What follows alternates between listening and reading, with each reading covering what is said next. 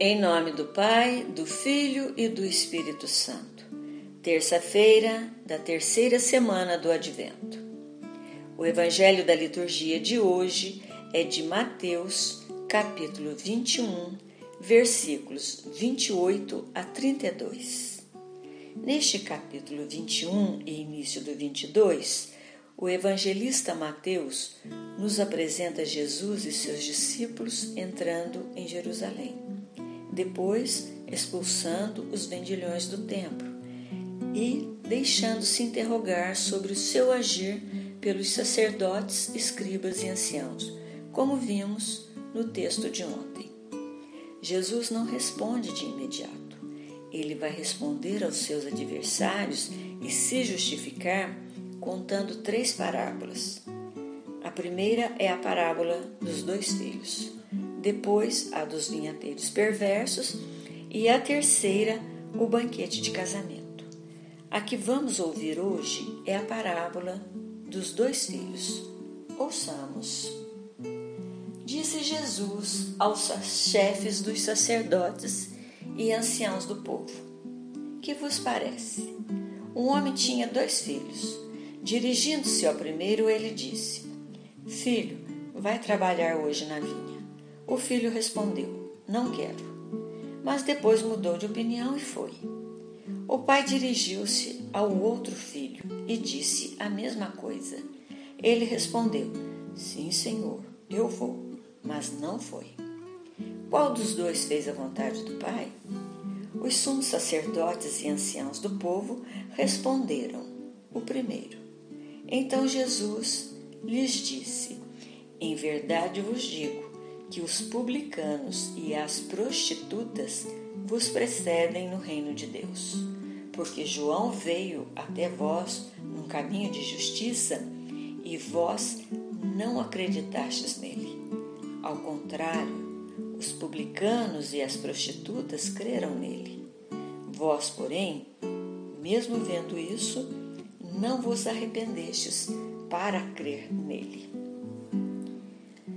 Vejamos quem são as personagens desse texto. Primeiro, o homem que tem dois filhos é Deus, a quem Jesus chama de Pai. A imagem de Deus como Pai soava aos ouvidos dos líderes religiosos como provocação. Afinal, para eles, a imagem de Deus era de um patrão ou juiz. E o que faz piorar mais ainda foi dizer que esse pai tinha dois filhos. Para os judeus, eles eram o povo escolhido por Deus, eram únicos. Portanto, comparar Deus a um pai com dois filhos, tratados da mesma maneira, era uma proposta absurda. O pai faz o mesmo convite aos dois filhos e recebe respostas diferentes. O primeiro filho são os cobradores de impostos e as prostitutas, considerados a escória da sociedade. O segundo filho são os sacerdotes, sumo sacerdote, anciãos, escribas, fariseus.